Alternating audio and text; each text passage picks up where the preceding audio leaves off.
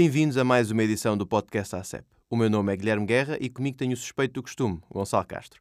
Hoje temos uma convidada que tirou a licenciatura na Universidade de Essex em Relações Internacionais, tendo depois tirado o mestrado em Mulheres, Paz e Segurança, com especialização em Estudos para a Paz e Resolução de Conflitos na LSE. Passou ainda pelas instituições da União Europeia, com o foco no Conselho da União Europeia, membro também da Women in International Security Portugal, investigadora e consultora premiada. Por detrás deste currículo está uma voz com muito para contar. Bem-vinda, Maria Luísa Moreira. Estamos gratos por ter aceitado o nosso convite. Obrigada por me terem aqui. Pois bem, começamos pelo início, como normalmente.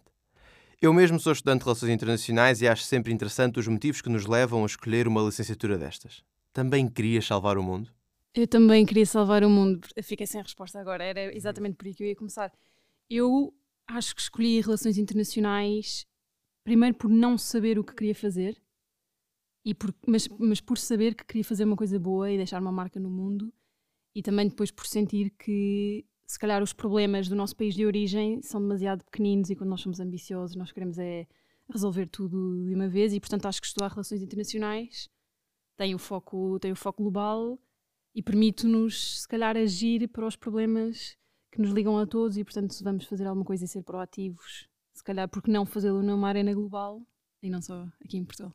E a decisão de estudar fora? A decisão de estudar fora foi por sentir que, e por ter essa oportunidade, claro, por sentir que se vou fazer relações internacionais, à partida, se calhar convém e ajuda ter uma experiência académica internacional. E, portanto, uma pessoa não tem de estudar fora e fazer tudo como eu fiz, pode fazer Erasmus, pode depois ir trabalhar, pode fazer só o mestrado fora, há muita gente que faz isso também, mas para mim foi mesmo essa questão de querer essa exposição o mais cedo possível. Foi uma grande aprendizagem, foi uma grande escola sair do país aos 18 anos e ir sozinha para o, para o Reino Unido. Na altura não havia ainda Brexit, agora já há. Agora é mais difícil fazer o que eu fiz, também ficou mais caro, mas eu recomendo muito, acho que é uma grande, é uma grande escola, porque não é só sair de casa dos pais, é sair todo o contexto cultural que conhecemos e, e estar exposto a novas culturas, a novas ideias e se calhar Portugal, como sendo um país, sendo um país mais pequenino, se calhar não nos dá essa exposição. Certo. E apesar de teres, obviamente, uma experiência fora, faz-nos crescer em termos pessoais, em termos académicos, mas como é que isso afetou a forma como tu olhas agora para Portugal, para o teu país? Sempre em relação com os sítios onde estiveste? Eu acho que Portugal ainda tem de percorrer um, um grande caminho. Portanto, lá fora e em Inglaterra principalmente, fui exposta desde muito cedo a perspectivas que são completamente diferentes das minhas. E, portanto, sendo, sendo portuguesa e sendo de Lisboa, acho que o ecossistema é muito, é muito limitado e eu sei mais ou menos o que esperar da minha, da minha sociedade e das opiniões que vou ouvir, mas é muito diferente, por exemplo, estar eh, num, num país que é ultra multicultural e, portanto, ter nas minhas salas de aula pessoas que são refugiados e que eh, tiveram de sair dos seus países de origem por causa de guerra e, portanto, aquilo que depois vai ser a minha perspectiva sobre segurança, o que é que é a paz para mim, uma pessoa privilegiada da União Europeia, não é? E depois, na sala de aula, tenho colegas que efetivamente saíram do Afeganistão e, por exemplo, e isso põe tudo em perspectiva e também toda a questão de sermos do norte do norte global e queremos impor as nossas perspectivas. Acho que estudando fora e tendo essas experiências internacionais, percebemos que na verdade somos muito pequeninos e se calhar aqui o privilégio do norte global acabamos, acabamos por ser uma minoria e se calhar não temos assim tanto a ensinar ou a impor a outros países e, portanto, aprendemos aqui a relativizar muito as nossas perspectivas e o nosso papel no mundo e a saber ouvir, acima de tudo, eu acho.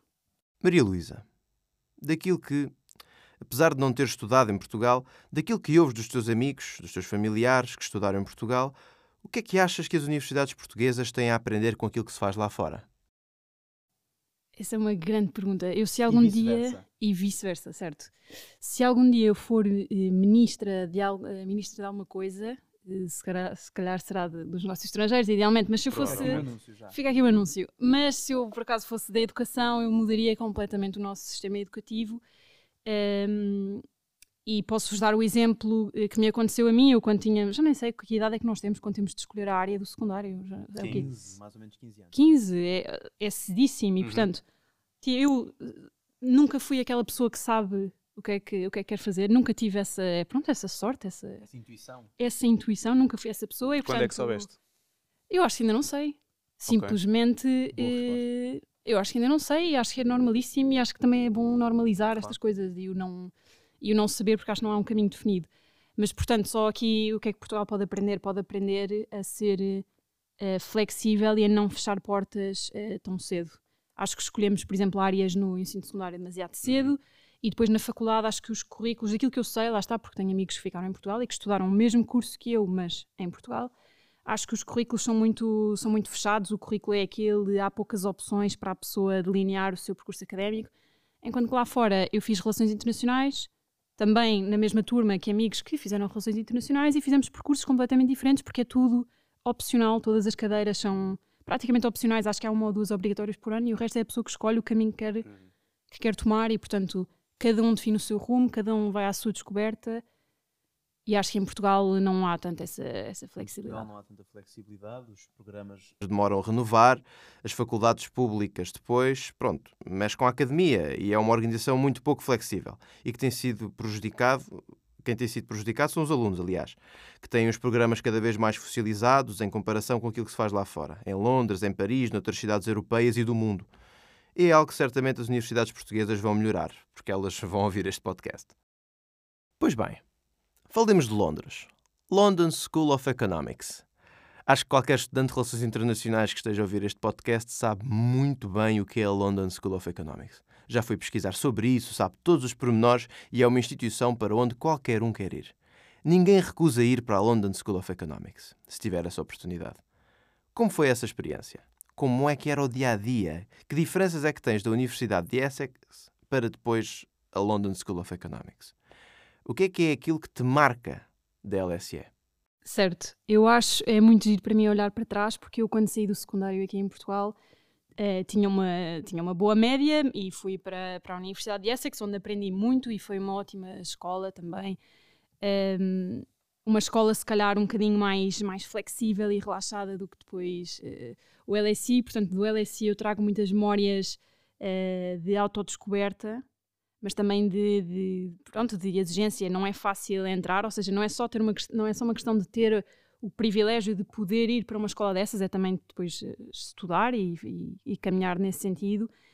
E, e, tra trago também algumas memórias de, quase síndrome de impostor, não é? Porque logo na, na primeira aula, não, não, é na primeira aula, na sessão de abertura do ano letivo, temos a diretora que agora já saiu, foi para, um, foi para os Estados Unidos, para outra faculdade, e que nos diz: um, ehm, olhem à vossa volta, porque nesta sala estão futuros ministros e primeiros-ministros. Sem pressão. Sem pressão nenhuma. Sem pressão, e portanto acho que, é uma, acho que foi uma escola fantástica. Aprendi muito sobre mim, foi muito exigente. Tive os meus momentos de choro e desespero, claro.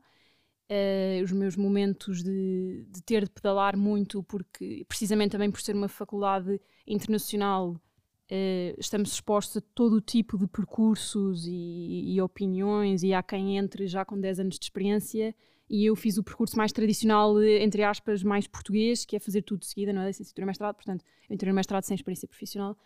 E acho que são, são faculdades que, que são excelentes também por um, por um motivo, porque nos obrigam a ser excelentes, uh, dão-nos as ferramentas, mas também é preciso pedalar muito e, portanto, acho que ganhei muita, muita estaleca, muita confiança e trago de lá memórias muito, muito felizes. Foi incrível, é uma, a diferença de uma para a outra é que Londres, o LSI está no meio do, da cidade, não é? Portanto, a pessoa depois também tem toda a experiência multicultural de, de morar em Londres, também é um grande privilégio. É incrível. É espetacular. Aconselhas Londres? Aconselho, sim, agora é assim, eu fui vítima do, do, Brexit, como tantas outras pessoas, e regressei ao meu país de origem. Um, mas pensavas ficar lá? Pensava ficar lá, mas depois, lá está, com o Brexit, eh, tudo se complicou. Claro. E portanto, eu hoje em dia, se calhar, diria quem, para quem quer estar fora, considero também outros países. Continuam a existir bolsas, mas ficou, ficou muito mais difícil. Uh, o que é uma pena. O que é uma pena. E as ajudas que eu tive do Estado britânico, porque é assim toda a gente estuda em Inglaterra, o Estado apoia as propinas e depois a devolução é feita ao, resto de, ao longo do, da vida. Esse apoio já não existe, ou está muito reduzido neste momento. Portanto, o, o custo de vida acabou de triplicar em comparação com quando eu lá estava. Eu diria, se calhar, quem quer estudar fora um, e em Londres, eh, se calhar também não tem problema nenhum em trabalhar uns anos primeiro. Eu trabalhei durante a licenciatura e durante o mestrado, não tive férias grandes uh, durante muitos anos, precisamente para conseguir eh, estar lá e, e usufruir do meu do meu tempo, do meu tempo em Londres e que não é uma cidade, pronto, barata, como nós sabemos. E, e foste a, a única portuguesa a fazer o teu mestrado. Ou a primeira, na altura, não foi? Que eu saiba sim, que ou seja, eu mantenho-me a par nos, pronto, nos grupos e mantenho um contacto e também trabalhei no meu departamento e que eu saiba, e, sim, na altura eu era a única e eu acho que continuo eh, a ser, até porque se tornou mais difícil, portanto ficaria espantada. Pelo menos não sei se, se ela existir, se essa pessoa existir, por favor, diga qualquer coisa, mas eu acho que não, não existe. Isso também foi uma grande, um grande motivo de inspiração para o percurso e para o trabalho que eu tenho feito, o facto de ser, um, se calhar, talvez que eu saiba, a única portuguesa, é trazer essas aprendizagens e democratizar um bocadinho A informação. a informação, aquilo que eu aprendi também para outras pessoas em Portugal.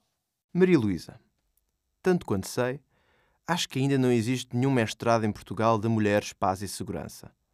Foi também isso, provavelmente, o motivo pelo qual, para além de ser a LSE, o motivo pelo qual foste para Londres.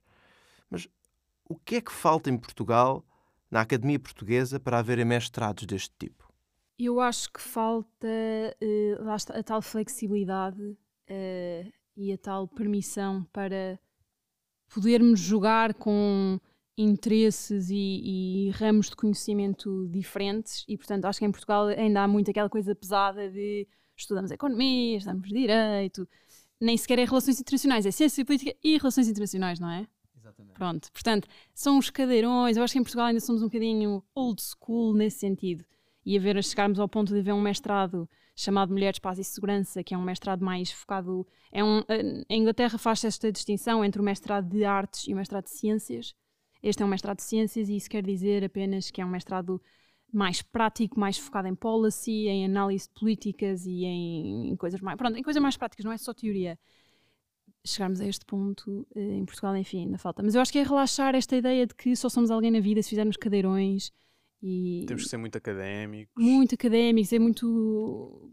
E aquela coisa de queres ser diplomata, por exemplo, então estuda direito, que é, é muito, vale muito mais do que ciência política e relações internacionais. Acho isso uma parvoíce, eu acho que isso deve mudar. Desculpem ter dito parvoíce.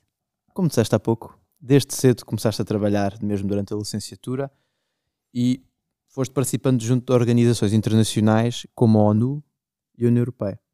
Quais foram os maiores desafios, os maiores obstáculos, aquilo que te disseram e que te marcou pela negativa e pela positiva? Eu acho que é muito é muito difícil começar. É, passa por eh, muita passa por muita rejeição, passa por sairmos da faculdade e não sabermos eh, o que é que são os job descriptions e o que é que do papel passa para a realidade e para o dia a dia eh, dessas grandes eh, organizações e precisamente por eu não saber e querer um bocadinho explorar eu candidatei-me aos estágios da União Europeia que qualquer pessoa pode fazer Os Blue Book. E... não, assim, estes foram outros, mas é, é dentro, desse, desses, é sim. dentro desse género. E recomendo muito porque nos dá uma ideia de como estas instituições funcionam e se são efetivamente aquilo que nós queremos fazer ou não. Um, é, um bo- é uma boa porta de entrada para quem quer depois seguir, se calhar, o caminho da União Europeia, que eu não acho que seja muito o caminho que eu vou seguir. Um, e depois também existem pequenas oportunidades, pequenas consultorias, e foi isso que eu fiz uma vez para a ONU, mas também foi uma coisa pontual. Um, o que é que marcou? Marca-me o facto, sim, o facto, se calhar, de ser difícil e de se romant- romantizarem eh, um bocadinho as coisas. Eh, acho que sair de um mestrado e achar que vai ser tudo facílimo e que vamos ter o trabalho de sonho, eh, não é nada disso que vai acontecer. Passa por muita, muita aprendizagem, muito, muita tentativa e erro. E acho que o importante é aqueles conselhos que eu, que eu recebo e que se calhar mais gosto é exatamente o de ir, de ir experimentando e perceber, ok, é por aqui, não é. Então tento outra coisa. E, na- e nas relações internacionais também há muito esta pressão de ter de ter de sair, ter de ir para Bruxelas, ter de ir para um país, se calhar em desenvolvimento, para ganhar experiência no terreno. É se a pessoa aguentar e se a pessoa quiser. Acho que há muito esta pressão também. Há muito para fazer em relações internacionais em Portugal. Mal pago, Hum. muito competitivo, porque somos muitos, claro, mas, mas quer dizer, existem coisas para fazer. Mas achas que falta hum, fazer chegar essa informação às outras pessoas? Porque aquilo que, se calhar, é a minha ideia é que as pessoas que estão a tirar ciência política ou relações internacionais normalmente têm duas hipóteses de carreira. Ou vão para a carreira diplomática ou vão mais para as instituições europeias. Se calhar é preciso fazer chegar esse tipo de informações aos recém-licenciados. Ou então academia, também é uma opção. Sim, a academia também. Ou Investigação. Concordo. E logo aí isso é um trabalho que eu tenho tentado uh, fazer e desmistificar, que é o de que só há essas duas opções ou três. Uhum. Não podia ser mais errado. E eu acho que isto também é um problema muito português, precisamente por aquela questão que eu estava a dizer do, dos cadeirões e das carreiras tradicionais e daquilo que nos traz prestígio e segurança, que é ser diplomata. Não, faz sentido ser diplomata se a pessoa quiser ser diplomata. Faz sentido ir para Bruxelas se a pessoa quiser ir para Bruxelas não faz sentido a pessoa fazê-lo por, eh, por pressão ou por medos e agora vou ser eh, funcionário público só porque tenho segurança claro. laboral o resto da vida. Há imensas opções, há câmaras de comércio, há ONGs, existem agências das Nações Unidas, quer dizer, eu podia estar aqui uma hora e meia a enumerar opções. E eu acho que vocês têm toda a razão, eu acho que não só há pouco outreach e pouca diplomacia pública, se calhar algumas destas instituições em Portugal, porque se vocês forem aos sites internacionais essa informação está lá, uhum mas eu acho que, por exemplo, faz parte, agora vou dizer uma, uma organização ao calhas, não sei, o próprio Parlamento, a representação do Parlamento Europeu em Portugal, se calhar podia ter um papel ativo nesse sentido. O próprio MNE tem interesse em ter mais portugueses nas, nas instituições internacionais. Então, o próprio estão MNE, a precisar. E estão a precisar, nós sabemos, é gravíssimo o número. E, portanto, isso também podia muito partir da nossa administração pública, esse, esse esforço, esse outreach, essa preparação. Noutros países existem quase cursos de verão para preparar os cidadãos desse país para as instituições internacionais. Imaginem isso em Portugal, não é? Era bom. É verdade. Acho que vai acontecer em breve. Estão a preparar um, uma espécie de uma portanto, uma formação dos próximos representantes de Portugal nas instituições eh, internacionais, não só europeias, mas também noutras. Há pouco disseste que, se calhar, o maior desafio foi o acesso a essas instituições e o começar. Que dicas é que tens para quem se vai candidatar, para entrevistas, para tudo o que está envolvido no processo de candidatura? Obviamente, não nos contes o teu segredo. Não, não para, tenho. Para, para, para, para candidaturas, aquilo que podes revelar. Não, eu não tenho. Uh, eu acho que aquilo que interessa é fazer alguma coisa. Fazer alguma coisa é melhor do que fazer nada. E eu tinha muito esta ideia quando saí do mestrado que uh, saí do LSI, de uma mega faculdade, e agora vou ser CEO das Nações Unidas. E não é verdade. Nós temos 22 anos, temos de ter calma, temos experiência. Eu, naquele caso, tinha experiência porque tinha já trabalhado e feito coisas Uhum. relevantes para a área. Um, e qualquer experiência profissional acaba por ser, por ser relevante. E pronto, eu tive, essa, eu tive essa sorte. Mas não deixamos de ter 22 anos e ser Zé Ninguém. E isso é factual. E eu acho sempre que fazer alguma coisa e ser proativo é melhor do que não fazer nada. Pode não ser a nossa área de sonho, pode, não, pode ser uma função chata, pode ser um estágio em que levamos com fotocópias em vez de, se calhar, discutir políticas públicas, que é o que nós queremos fazer, mas é preciso começar eh, por baixo. E se calhar é, o meu conselho é só. No fim, eh, ao longo dos últimos anos de, de faculdade, foi uma coisa que eu se calhar devia ter feito mais, é investir muito em, em autoconhecimento sentar muito, uh, portanto, comigo própria, cada um de nós, consigo, uhum. e pensar o que é que eu gosto, uh, o que é que eu não gosto, porque é que eu gosto mais disto e menos disto, ou seja, isto depois também nos dá pistas sobre a nossa personalidade. Fazer um autodiagnóstico. Fazer um autodiagnóstico. Isto não é nada, não tem nada a ver com coaches motivacionais, é só mesmo porque se nós nos conhecermos e tivermos confiança nas nossas eh, skills e aptidões, depois isso é muito mais fácil vender numa entrevista, claro. se eu souber qual é que é a minha mais-valia, certo? Sim. Concordam comigo? Claro Portanto, Acho que não há segredo nenhum, acho que é mesmo só um. é autodescoberta do princípio ao fim. Agora acho que vamos passar um pouco para, não para um, um palco de relações internacionais ultra teórico, mas sim tirar um pouco da superfície do estado atual das coisas. Uh, desde o início deste podcast tenho falado que a União Europeia foi, é uma, uma instituição muito presente na tua, até agora, recente carreira e queríamos, queria que nos dissesse um pouco da, da, posição da União Europeia hoje no cenário internacional, porque há pouco tempo a voz da União Europeia era alemã e chamava-se Angela Merkel. Hoje a voz tem um outro sotaque e chama-se Ursula von der Leyen. E desde, desde há uns anos que tem havido alguns problemas com a legitimidade, quem é que representa a União Europeia, quem é que representa a União Europeia, e estamos a falar de uma mulher, novamente, a seguir a Angela Merkel, inclusive já houveram situações de, de, discriminação por Ursula von der Leyen ser mulher. Portanto, de, em que mundo é que se enquadra agora a União Europeia, tendo ou não uma crise de legitimidade eh, para com a sua porta-voz. Certo, eu acho que a União Europeia, tal como, por exemplo, a NATO, eh, acho que acordámos todos um bocadinho nos últimos anos e com as crises eh, que vamos tendo. Acho que começámos a perceber que temos mesmo de ser eh, uma união, está no nome, não é? Portanto, sermos uma, uma voz o mais possível e tentar com que o nosso foco de problemas seja externo e não interno aos nossos, aos nossos Estados-membros. Sempre houve esta questão da legitimidade e a Ursula von der Leyen teve sempre. Te, te, há sempre essa questão, não é? De quem é que é o, o a voz, uh, portanto, lá para fora da nossa, da nossa União. E eu acho que te estavas a referir ao Sofagate, não é? Portanto, faz, foi, foi na Exatamente. Turquia, não foi? Foi, acho que foi Sim, na Turquia. Foi, foi na Turquia. Em que precisamente um, naquela sala só haviam dois sofás e o Charles Michel também estava na sala e decidiu sentar-se e, e, e aquilo causou, eu acho, um grande problema a nível diplomático não é, e não é só por ser uma questão de se calhar discriminação, porque há obviamente essa, essa componente e não podemos dizer que não há, mas acho que também nos falta um bocadinho esta espinha dorsal e se ele tivesse sido sério, eh, acho que se, se teria levantado e teria tido uma postura muito mais forte, lá está a passar esta imagem de, de, de união, porque também é nestes pequenos momentos Detalhes. E, e detalhes diplomáticos que depois fazemos, fazemos a diferença.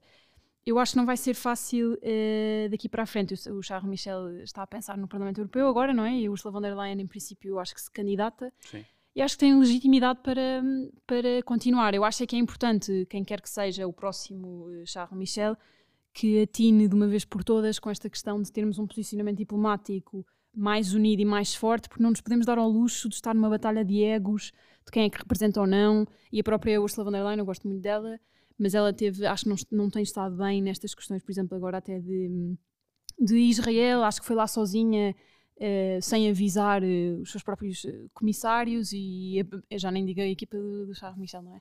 Mas, ou seja, agir menos pelo ego e mais pela, Pela União. pela união em si, se calhar era um bom ponto de partida também para nós e para o nosso posicionamento geopolítico. Fica a sugestão para António Fica, Costa. fica a sugestão. Sugestão. Exatamente. uh, portanto, apesar de o foco da União Europeia ter que ser cada vez mais externo naquilo que acontece à sua volta, apesar de não ter uma política externa coesa, dada a natureza da própria União Europeia, menos até hoje o sonho ainda não chegou tão alto. Claro. E, uh, mas acho que ne- nos últimos anos tem havido algumas divergências internas de alguns países que, pelo menos, as elites governativas têm mostrado cada vez menos europeístas. Por exemplo, como a Polónia, que agora voltou a virar Claro. eh, para, para o outro lado, que no, baro- no Eurobarómetro tinha a, a população que se sentia mais europeia, mas tinha um governo que punha em causa constantemente eh, o direito da União Europeia e o, o- o seu efeito eh, sobre o, o direito do- dos Estados. Portanto, a União Europeia tem que conviver com esta divergência, mas será que esta divergência coloca em causa a União, ainda por cima com uma porta-voz que tem feito ações não à revelia, mas sem o consentimento dos seus Estados-membros, que a Comissão Europeia não é diretamente eleita por, eh, pelos, pelos cidadãos Uhum. europeus, aliás, e portanto daí também a crise de legitimidade. Eu acho que sim, eu, e, e e já para não dizer que a política externa não diz respeito ao mandato da senhora von der Leyen, portanto, logo a começar por aí. Eh, também acho que é preciso os nossos eh, altos políticos saberem o seu lugar e o, motivo por que lá estão e qual é que é o seu papel. A política externa não cai nos ombros, eh, eh, ou seja, há, há um- há uma componente de, sim, representação e voz da União, mas em termos de matéria e discussão de matéria, não é a senhora von der Leyen que o faz. Já, e, e temos esses problemas todos internos, exatamente, Hungrias e, e afins, e acho que é preciso começar, eh, não sei, a castigar eh, a sério esses, esses países, como se fez, aliás, com a suspensão dos fundos, não é? Por causa de- Uhum. das questões. Ah, foi a Hungria, certo? Certo. Um, e temos de começar mesmo a atinar, a ter tino como união, porque senão vem aí um contexto geopolítico cada vez mais, mais Desafiante. desafiante. Vamos ter eleições no mundo Sim. inteiro em 2024 e, portanto, eu gostava mesmo que nos focássemos em ser, em ser unidos, em termos uma voz, em termos um posicionamento forte, porque senão ninguém nos leva a sério num, num no contexto geopolítico que aí vem. Por outro lado, até que ponto é que estas divergências internas também não ajudam a União Europeia, agora, os Estados-membros da União Europeia, a tentarem e a privilegiarem mais o consenso? Ah, e agora também fala-se da questão do alargamento. Não, não vai ser cada vez mais difícil ter uma voz una com cada vez mais membros? ahm, e lá está. Eh, Apesar de tudo, acho que os Estados-membros, fazendo advogado do diabo, ah, vão sempre puxar a brasa à sua sardinha, por assim dizer. Portanto, não achas que isto também pode ajudar a trazer um bocado a priorizar o consenso. Eu acho que sim, porque se somos cada vez mais, vamos ter de ser cada vez mais eficazes no trabalho que fazemos e em sermos uma só voz. Ou seja, sim, é um bocadinho um, um pau de dois bicos, não Sim. é?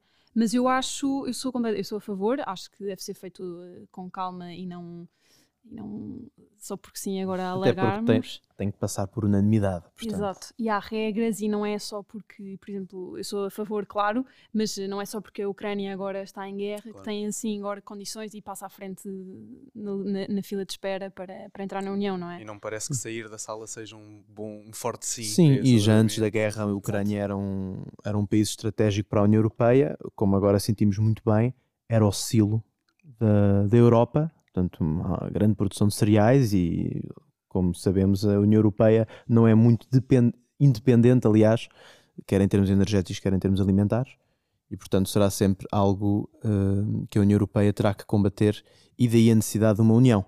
E um outro tema que, que obriga à cooperação é a luta, eh, o combate às alterações climáticas.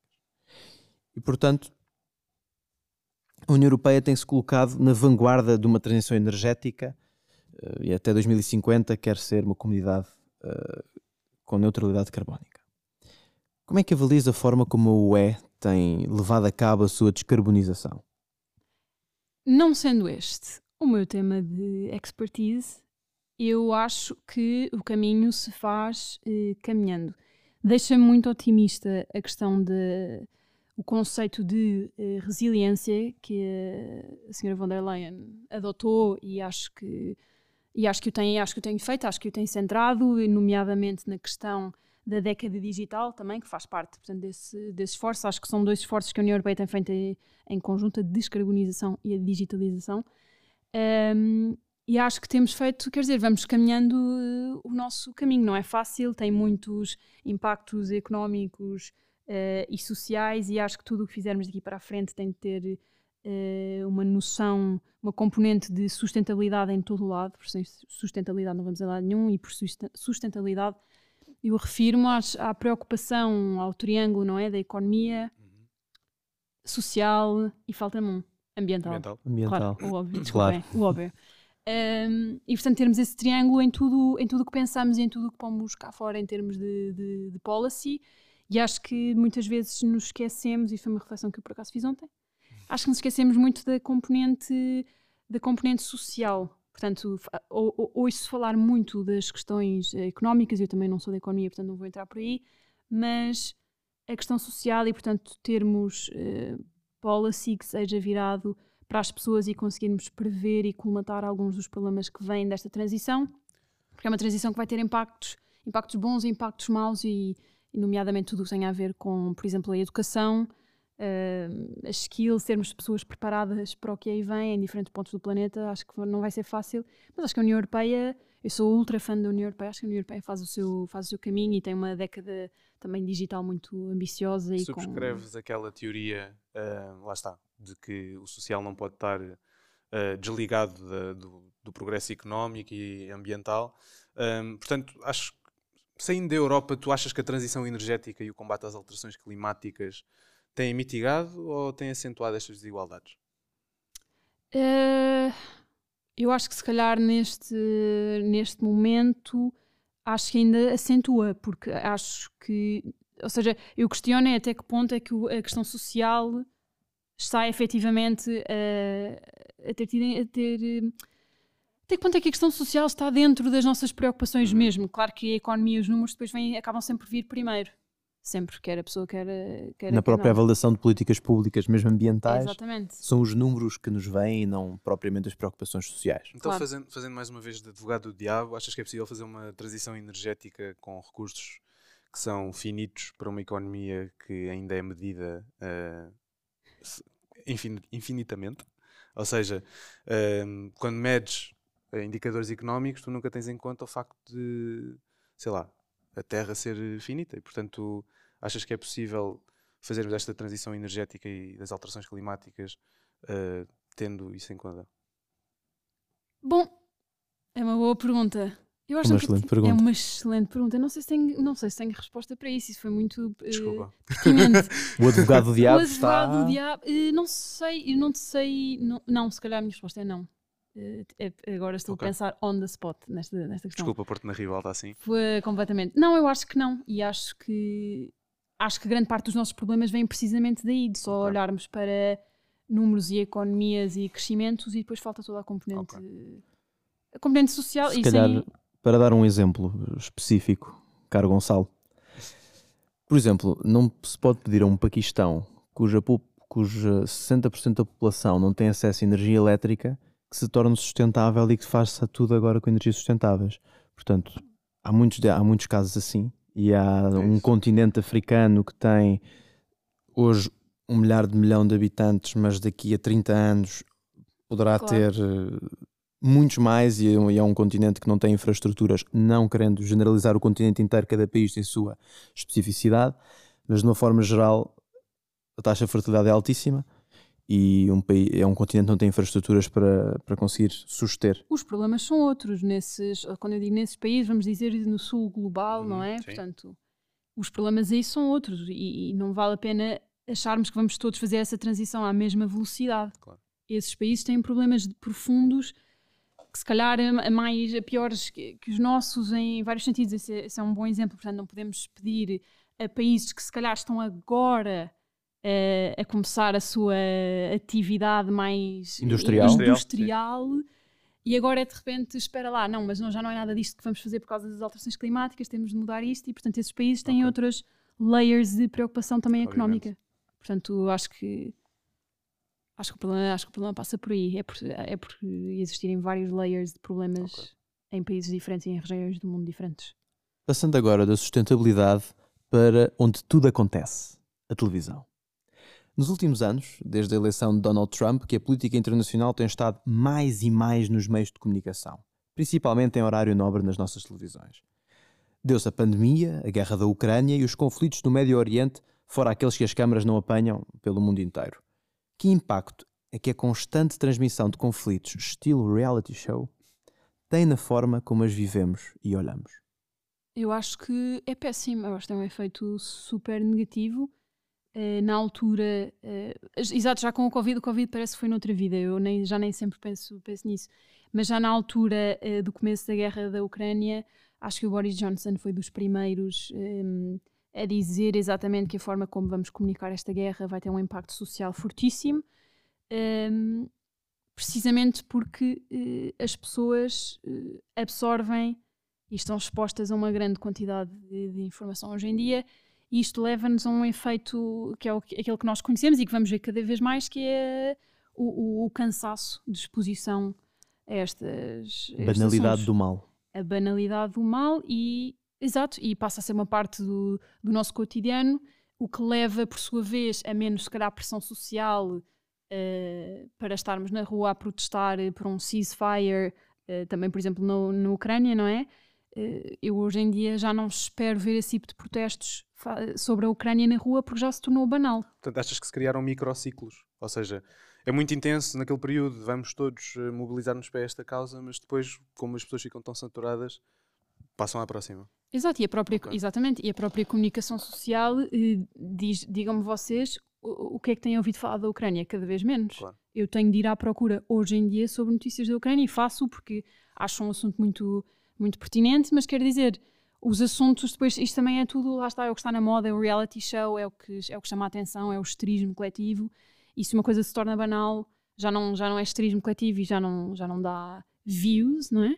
E portanto leva-nos à, à, banalidade do mal, como tu dizias, e, e não acho, que, deve, não acho que, que, este seja o caminho, embora depois a reação das pessoas é o que é e temos muitas crises eh, ao mesmo tempo, mas acho que os meios de comunicação social também têm uma grande responsabilidade uh, neste sentido de não deixar morrer e cair no esquecimento assuntos importantes. Eu já não ouço falar da Ucrânia e se calhar gostaria que esse assunto voltasse para não nos esquecermos, lá está, que continuam a morrer muitas pessoas também na Ucrânia.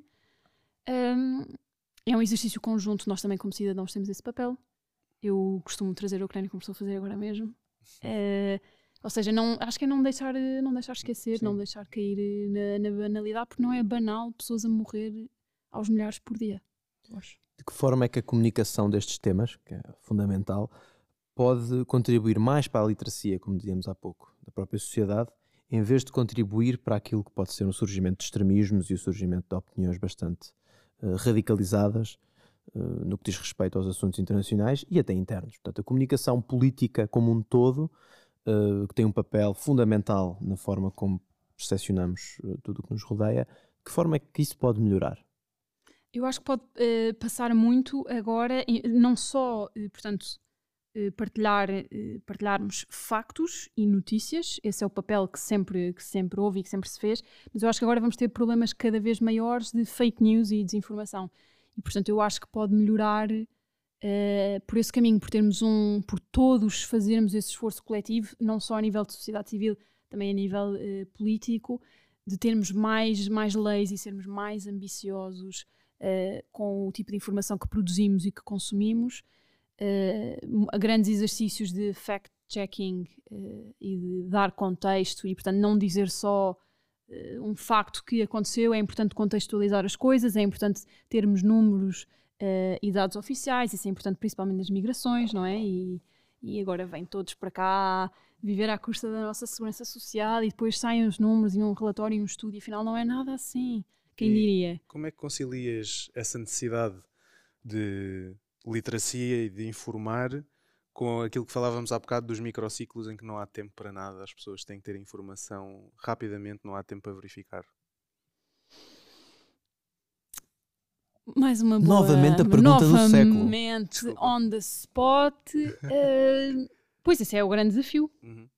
Eu okay. acho que é preciso, eu acho que é preciso mais uh, legislação, mais, mais no sentido de sermos mais accountable uhum. por aquilo que produzimos e também por aquilo que consumimos. Ou seja, também temos de ser ensinados claro. a consumir de, de maneira certa uh, a informação e a informação que, tá, que, que pomos cá fora e a, e a, maneira como, como a consumimos. Eu não acho que haja esse, não acho que haja, que haja essa, essa preocupação e esse treino precisamente por ser tudo uh, super rápido e às vezes hum. saem notícias primeiro no Twitter, que agora já não é Twitter. O X. O X. Uh, notícias que saem mais rápido nas redes sociais do que por uh, órgãos uhum. de comunicação social estabelecidos são problemas modernos e eu acho eu continuo a achar que era bom que se verificassem as coisas antes de causarmos um esterismo coletivo. Claro. Mas eu acho que passa muito por também ensinar as pessoas a consumir, Sim. porque não vamos agora deixar de ter redes sociais mas calhar ensinar as pessoas a, a, consumir e termos padrões de exigência mais altos para com os nossos jornalistas e os nossos meios de comunicação social e até os nossos políticos, porque muitas vezes isto também se resolvia se calhar com uma leizinha aqui e uma leizinha ali. Maria Luísa, para além do teu currículo profissional, és também uma voz muito ativa naquilo que é a igualdade de género e na promoção da igualdade de género em todos os setores. E há pouco referia duas mulheres importantes, por exemplo, para os destinos da Europa, Angela Merkel e Ursula von der Leyen. Muitas outras poderia ter referido. E, como referi, fazes parte do WISS, não sei se se lê assim, se se lê WIS, mas fica a sugestão. Explica-nos, o que é que é, então, a política externa feminista e que trabalhos tens feito? Certíssimo. A política externa feminista hum, parece assim uma coisa fora da caixa, não é? Quando se ouve pela primeira vez, eu própria eh, não, não, sabia muito bem por onde, por onde lhe pegar. Não é uma ideia nova, até porque acho que é difícil dizermos que há ideias 100% novas, porque as coisas se constroem através de outras políticas e, e, e pedaços de legislação que vão acontecendo. A política externa feminista surge há mais ou menos 10 anos uh, pela mão da Suécia, que considerou na altura uh, estarmos a falhar uh, a nível, a nível, lá está, a nível de interação dos Estados e das relações internacionais. Porque na altura, e acho que se continua a pensar nesse, dessa maneira, é muito diferente nós termos o nosso ecossistema político e introduzirmos leis e policy nesse ecossistema político do que repensá-lo do zero e, portanto, ir reconstruí-lo.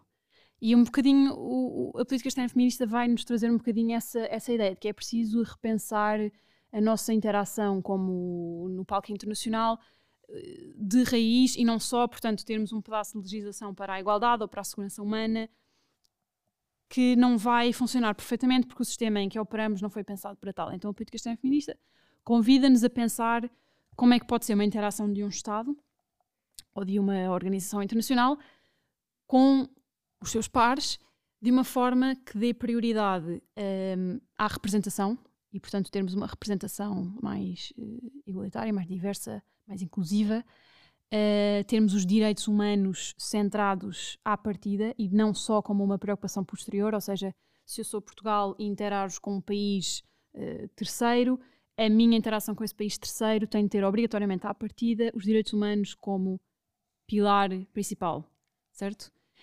E depois também termos os, os recursos. E é um exercício que nos obriga uh, a dizer: tudo bem, já temos estas políticas, que é o que acontece muitas vezes, mas depois recursos para as implementar e para as tornar viáveis, uhum. muitas vezes uh, não há, porque se calhar o dinheiro vai todo para outros, para outros problemas, para outros departamentos, e depois não há nunca para os, para os direitos humanos e para os temas mais, mais fofinhos. E, ou seja, a política externa é só, é só isto, é mais uma escola académica, neste momento, eu diria embora já haja uma coleção de países que a tenham adotado mesmo, a própria Alemanha tem uma política externa feminista, não sei se sabiam. Não, um, ehm, mas agora sabemos. Agora sabem. Tem uma política externa feminista, a Suécia abandonou, eh, abandonou com mudança de governo, ah. foi quando? Há um ano, dois, ah, talvez? Um ano, sim, há um ano e meio, acho. Um Exato.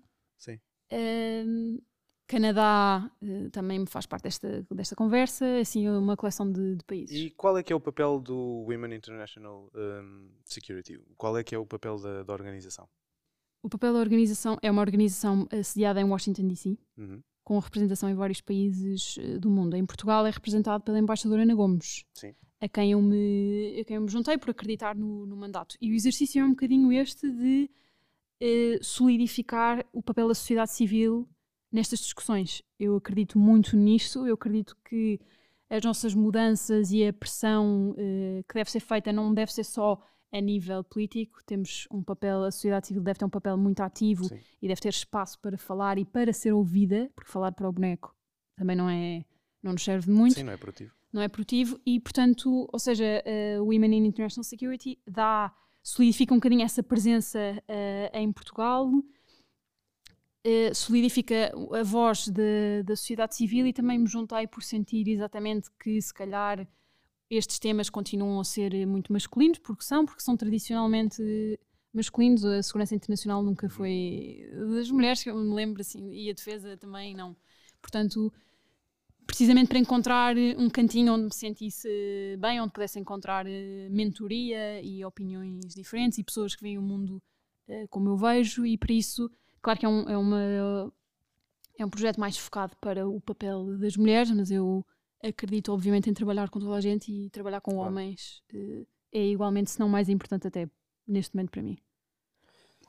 Dentro ainda da igualdade de género, és autora do The Gender Diplomat, uma newsletter semanal com reflexões e recomendações sobre política, género e carreiras. Como tem sido este projeto, o que tens aprendido e que recepção tem tido? O projeto foi lançado super recentemente. Uhum. Uh, e eu estou muito entusiasmada porque, primeiro, é mesmo é um projeto uh, meu e a razão, o motivo por trás do projeto é exatamente o de democratizar o acesso a recursos, a conhecimento, a pessoas, a ideias que a, a que eu tenho acesso e que se calhar outras pessoas da minha idade, mais jovens, não, não têm. Portanto, eu acredito muito em colaboração, em construção de pontes, em dar acesso a quem não tem, porque eu acredito num mundo eh, igual, justo eh, e inclusivo. Portanto, as primeiras reações acho que foram, acho que foram giras. Vai ser a primeira edição agora no, no começo de, de fevereiro. Pode ou não ter uh, a Senhora Ministra da Defesa Nacional, Helena Carreiras. Extraordinário. Mas também pode não ter. Mas calma. também pode não ter. Eu já vi muitas apresentações ter. dela sobre exatamente este tema é uma grande, lá está, é uma grande mentora, é um grande exemplo e portanto, uh, e também quero, quero isso mesmo, quero dar palco, é uma newsletter em inglês porque a minha audiência eu acho que é muito, okay. mais internacional. Acho que em Portugal o meu tipo de audiência é completamente diferente, mas o, a audiência do Gender Diplomat vai ser muito mais internacional. E também, portanto, dar voz uh, a portugueses, homens e mulheres que trabalhem estes temas. Nós não temos muito palco, eu sinto, e, portanto, assegurar de que temos vozes portuguesas e diversas, porque também temos gente que pensa no nosso país. Dizem que sim. Dizem que sim. Incluí-los também nestas, neste outreach, mais nesta diplomacia pública, e o projeto é, é foi o que tu disseste, é uma newsletter que vai que começar já tem a uma página do Instagram que, Que eu já já, tem. fui seguir. Portanto, vão seguir a página do Instagram do Gender Diplomat, que promete bastante nos próximos dias. E de certeza que vamos acompanhar com a máxima atenção. Maria, e agora? O que é que vamos fazer? Que planos para o futuro? Eu achava que as perguntas difíceis já tinham passado. Será que É a vem aí última. É uma última. carreira diplomática? Eu posso dizer e anunciar e acabar com esta curiosidade a nível nacional do Guilherme. É a pergunta que todos, em todos os canais, eh, abrem o telejornal Abre o com telejornal. esta pergunta. O microciclo desta É semana, o- sim. Tema que preocupa a nação. Por favor, esclareça-nos. Completamente. Eh, não, eu não me vou, eu, eu não me vou candidatar à carreira diplomática que encerrou há uma semana, talvez, agora meio de, de janeiro.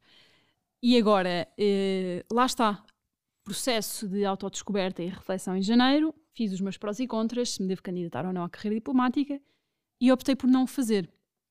Achei que eh, acho que não se enquadra, lá está, acho que não é o papel que eu quero ter neste momento.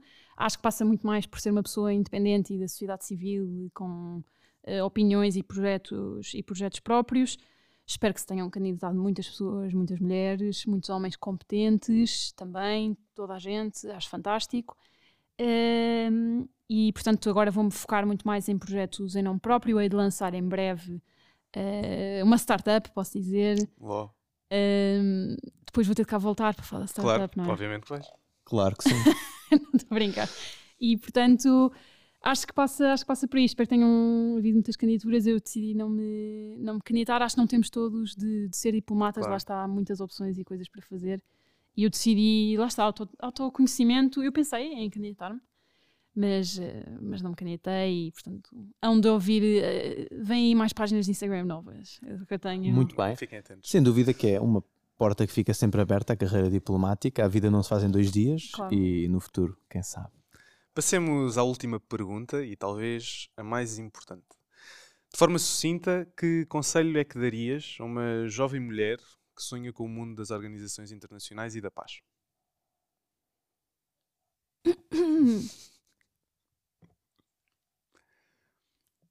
Eu diria não ter medo da tentativa e erro e trabalhar muito bem a autoconfiança. Posso elaborar? Ou Podes, podes, podes assim? elaborar. Não é disseste de forma sucinta. Não, não, não, mas ele- ele- podes elaborar. Eh, não ter medo de tentativa e erro, porque eu acho que é isso que nos leva para o nosso caminho certo. Se formos um tipo de pessoa que não sabe qual é o caminho certo, há pessoas que nascem e sabem, eu quero ser cantor.